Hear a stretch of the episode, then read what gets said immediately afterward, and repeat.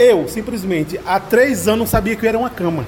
Tô dormindo agora numa cama, faz dois meses que eu tô numa cama. Pra subir essa cama, a gente teve que cortar no meio a cama. Lá em cima, botou prego, tudinho e tá lá em cima, eu tô dormindo nela.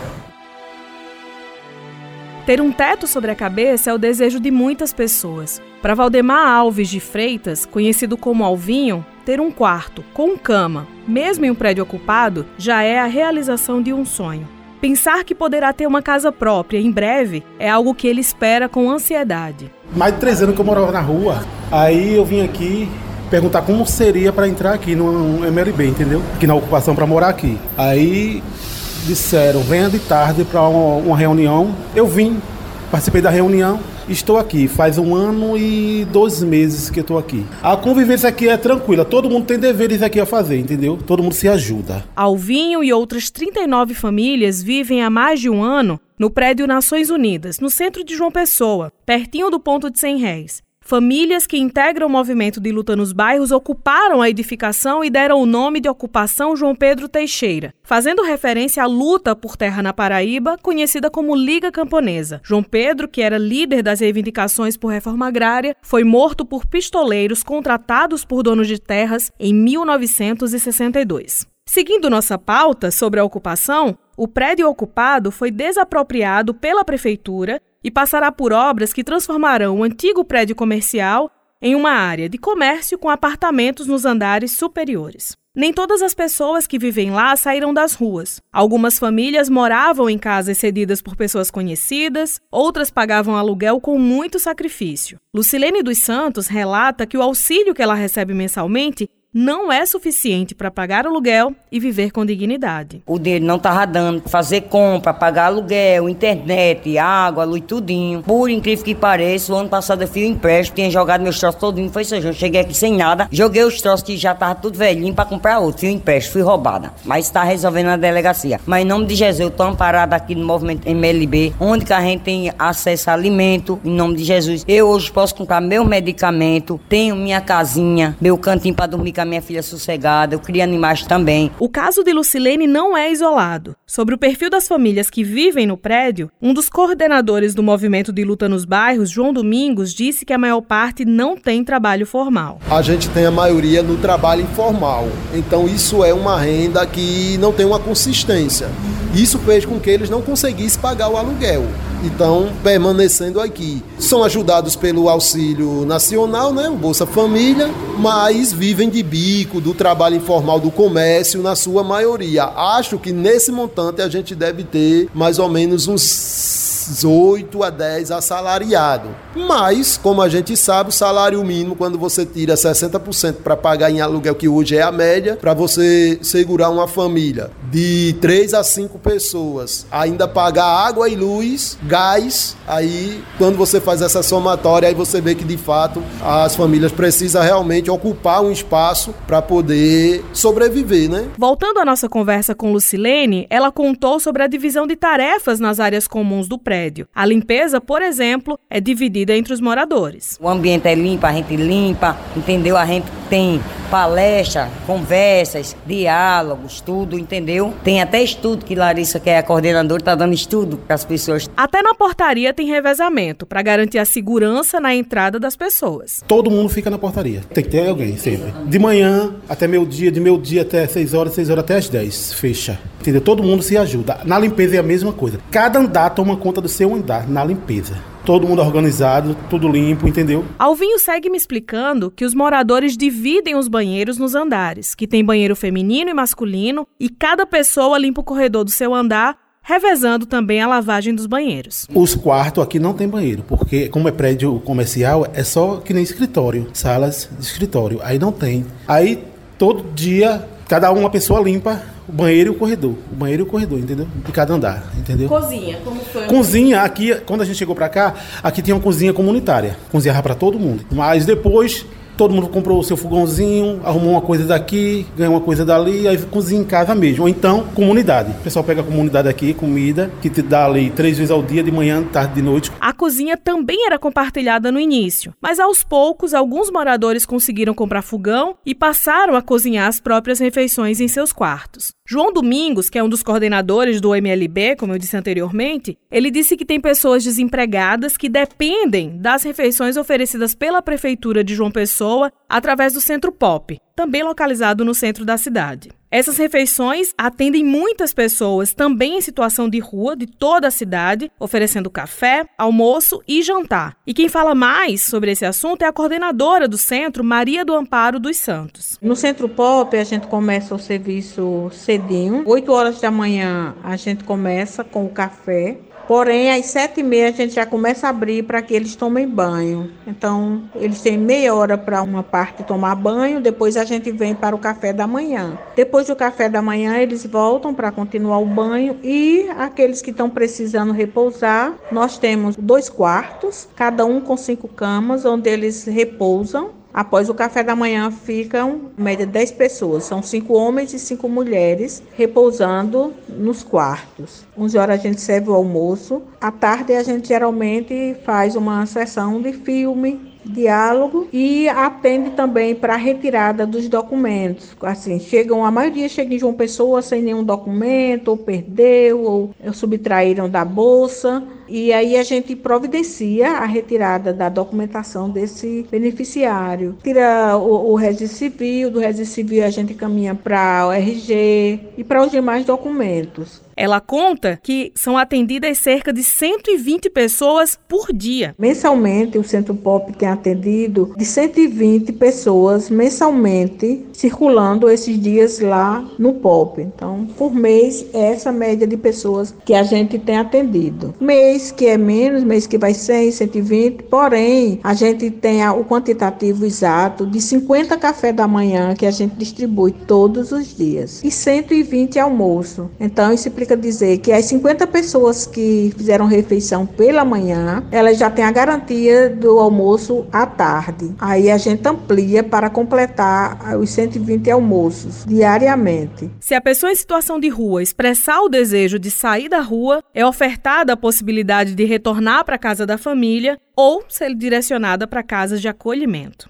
Eu aproveito o momento para destacar que foi formada uma sala de aula na ocupação, para alfabetizar as pessoas que vivem por lá e que não sabiam ler e escrever. Percebendo a situação, Larissa Letícia começou a ministrar aulas e tem sete alunos na turma. A sala do eixo aqui é porque eu vi que tinha necessidade de algumas pessoas que não sabiam ler nem escrever. Então eu fui buscar o apoio lá no Citricom, da Associação Sol da Terra, que eles formam educadores, e pedi para fazer a, a, sala aqui. Como eu já estava trabalhando com eles, aí eu fui como a professora daqui da ocupação. E Está sendo bem gratificante, né? Ensinar ao pessoal aqui que tenham várias necessidades e aqui a gente supre a maioria delas, né? Como a moradia e também dá o conhecimento. Moradia é um direito básico previsto na Constituição Federal de 1988. E antes disso, destacado na Declaração Universal dos Direitos Humanos, assinada e publicada em 1948. No Brasil, há cerca de 281 mil pessoas vivendo nas ruas. A estimativa é do IPEA, Instituto de Pesquisa Econômica Aplicada, divulgado em fevereiro deste ano. O IBGE não faz levantamento de pessoas em situação de rua. O censo, divulgado recentemente, realiza entrevistas com pessoas que vivem em domicílios improvisados e coletivos, como a ocupação que eu citei anteriormente. Mas apesar de não ter os dados, o IBGE informou que pretende realizar pesquisa com esse recorte específico. Em nota enviada à nossa reportagem, o representante do IBGE na Paraíba disse que o planejamento do Instituto espera ter orçamento para realizar a coleta de dados em breve. E aí vem mais uma novidade. O ministro Alexandre de Moraes, do Supremo Tribunal Federal,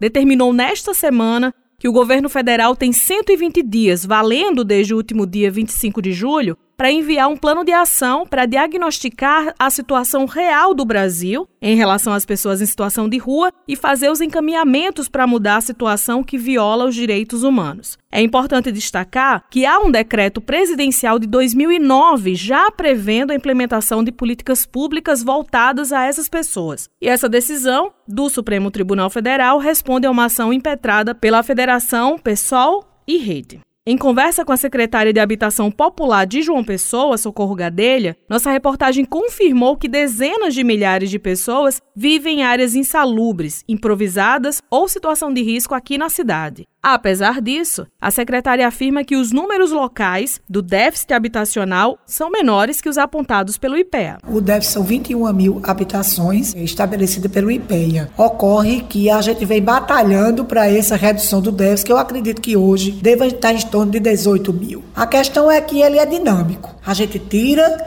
e entra também pessoas idosas, deficientes, que perdem emprego. Mas estamos trabalhando com afinco para que a gente reduza esse déficit, principalmente as pessoas que moram em área de risco e em áreas insalubres. Ela disse que o número de pessoas em situação de rua ou vivendo em locais improvisados é dinâmico. A gente não tem o um número total, considerando que isso também é dinâmico. Né? A gente está fazendo as contas e depois está aparecendo. Mas acredito que mais ou menos umas 40 ocupações irregulares estão no, em João Pessoa. Agora, a prefeitura já vem atendendo gradativamente essas pessoas, essas famílias. Há dois ou três meses atrás, 141 barracos, em torno de 500 pessoas, foram atendidas e foram transferidas para o Vista Alegre, que foi o empreendimento que o prefeito deu uma contrapartida alta para que essas pessoas conseguissem ir para lá. Então, recurso municipal, recurso federal. Socorro Gadelha afirmou ainda que alguns prédios privados estão ocupados na cidade. Nesse caso, a interferência da prefeitura fica menos ativa. Ela confirmou ainda que tem obras em andamento nos bairros Gramame e Paratibe, além de novos projetos inscritos na retomada do projeto Minha Casa Minha Vida Faixa 1, que é voltado às pessoas mais pobres. Ivna, eu queria separar em duas situações. O governo anterior, o Minha Casa Minha Vida Faixa 1, que são essas pessoas que mais precisam, não aconteceu. Ela aconteceu a faixa 1,5. É 1,5 também para as pessoas que precisam, mas você tem que ter cadastro e, logicamente, provar que não tem imóvel. Como o acesso à moradia na faixa 1, que é essa faixa dos que mais precisam, não estava atendendo teve a faixa 1,5, a prefeitura deu isenção de ITBI, justamente para facilitar a entrada das pessoas no seu imóvel. Que eu quero que estava acontecendo. Fizemos uma pesquisa e detectamos que 80% dessas pessoas estavam pagando aluguel e não tinham condições, porque toda vez que ia comprar seu imóvel, tinha que pagar o ITBI. Para quem está do outro lado, a percepção dessa realidade da habitação popular é outra. A luta do movimento pelos bairros em relação aos moradores da ocupação João Pedro Teixeira é que todas as famílias recebam casas em breve. A única coisa que a gente está caminhando é com a Secretaria de Habitação, que está prometendo incluí-la no Minha Casa Minha Vida, nas novas construções. Então, estamos em uma negociação, eles estão analisando já o nome das famílias, junto com a Caixa, para conceder o possível aluguel com essa discussão de que vão reformar o prédio. Eles querem fazer um shopping na área de baixo e em cima construírem apartamentos. Só que esses apartamentos, eles são indicados para a faixa de 2 para lá. Então a faixa 1 e a faixa 0 não é contemplada nesse projeto. Aí a gente está nessa negociação da concessão do auxílio aluguel condicionado ao encaminhamento para o Minha Casa Minha Vida faixa 1. Durante a pandemia, a vulnerabilidade aumentou muito. E para falar mais sobre isso, a reportagem ouviu também Roberto Guilherme da Silva, que coordena um outro movimento social, o Movimento Nacional de Luta por Moradia, aqui na Paraíba. Movimento que trabalha com famílias sem teto geral, famílias que nunca tiveram acesso à sua casa, famílias que moram em aluguel, famílias que moram dentro da casa de pai e mãe, a nossa sede se encontra no bairro de Magameira 8. Essas famílias elas se organizam, fazem um cadastro lá na sede do movimento e aí nós vamos, a partir desse cadastro, começar a acompanhar essas famílias. Depois dos dados dessas famílias, nós vamos procurar os meios governamentais, no caso das prefeituras, o governo do estado, através da FEAP, para inserir essas famílias dentro dos seus programas habitacionais, para que essa família ela venha a médio prazo, conseguir a sua tão sonhada casa. Roberto critica a especulação imobiliária praticada pelos donos de muitos imóveis que estão fechados há tempos no centro da capital paraibana. Diversos prédios que estão lá largados sem a sua função social, que é de habitabilidade. São os prédios que a gente percebe que está lá somente para especulação imobiliária. Então, se o governo do município por exemplo, fizesse uma força-tarefa para pressionar que esses donos desses imóveis pudessem repassar para o governo, a gente teria hoje um centro mais habitável, a gente conseguiria estar retirando um monte de famílias dos aluguéis para morarem nesses né? Os movimentos sociais ajudam famílias a conquistarem a casa própria, reivindicando e pressionando o poder público para essa finalidade. Há muitos casos em que os desafios continuam mesmo quando a família recebe a chave da moradia. Em João Pessoa, após a entrega dos imóveis, a prefeitura acompanha a organização e gestão do espaço coletivo. Nos residenciais pós-ocupacional, nós temos uma equipe social que passa no mínimo um ano e no máximo dois, levando cursos de capacitação, trabalho com idosos, com deficientes, entretenimento, geração de emprego e renda. Passa um ano, se o empreendimento for grande ou tiver um grau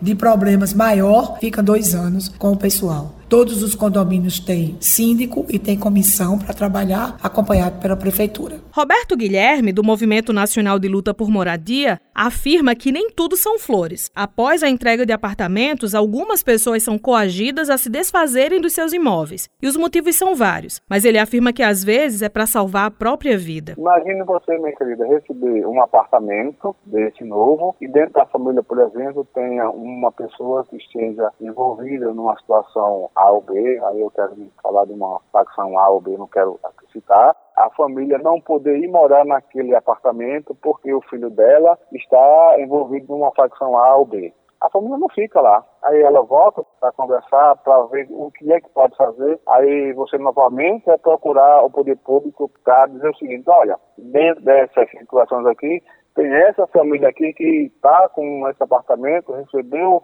assinou o contrato, o apartamento dela está lá, mas ela não pode morar lá por conta dessa situação A ou B. E aí, muitas vezes, o poder público diz: eu não posso fazer nada. Ao se desfazer da moradia popular, a família perde a chance de ser beneficiado novamente ou até financiar uma casa própria futuramente. IVNA existe um sistema chamado CADIMUT, que é Cadastro Mutuário, é um sistema nacional, inclusive utilizado pela própria Caixa Econômica e pela Secretaria de Habitação e Desenvolvimento Social. Justamente quando você ganha seu apartamento, sua casa, seu nome e seu CPF vai estar lá seu e de seu companheiro ou de seu marido. A partir daí, você não tem mais. Porque se você ganhar um segundo imóvel, você tira a oportunidade de quem precisa. É irregular. Quem se desfez por algum motivo, desfez irregularmente. Está prejudicando a ele próprio, que não compra outro imóvel, e está prejudicando a quem entrou, que deve ter pago alguma coisa e nunca vai ser dele. Porque aquela habitação é uma habitação de interesse social. Entra quem precisa. Para o movimento de moradia, a reivindicação é direta. As pessoas precisam de casas. Tem condições de se fazer, tomar medidas que façam uma melhor estruturação das comunidades e condicione habitações nesses espaços. Como não tem, as pessoas ficam fazendo coabitações. Nós encontramos pessoas morando em as margens dos rios de casa de papelão, de barracos. Então isso é muito humilhante hoje para um ser humano. E essa é a luta que a gente tem feito.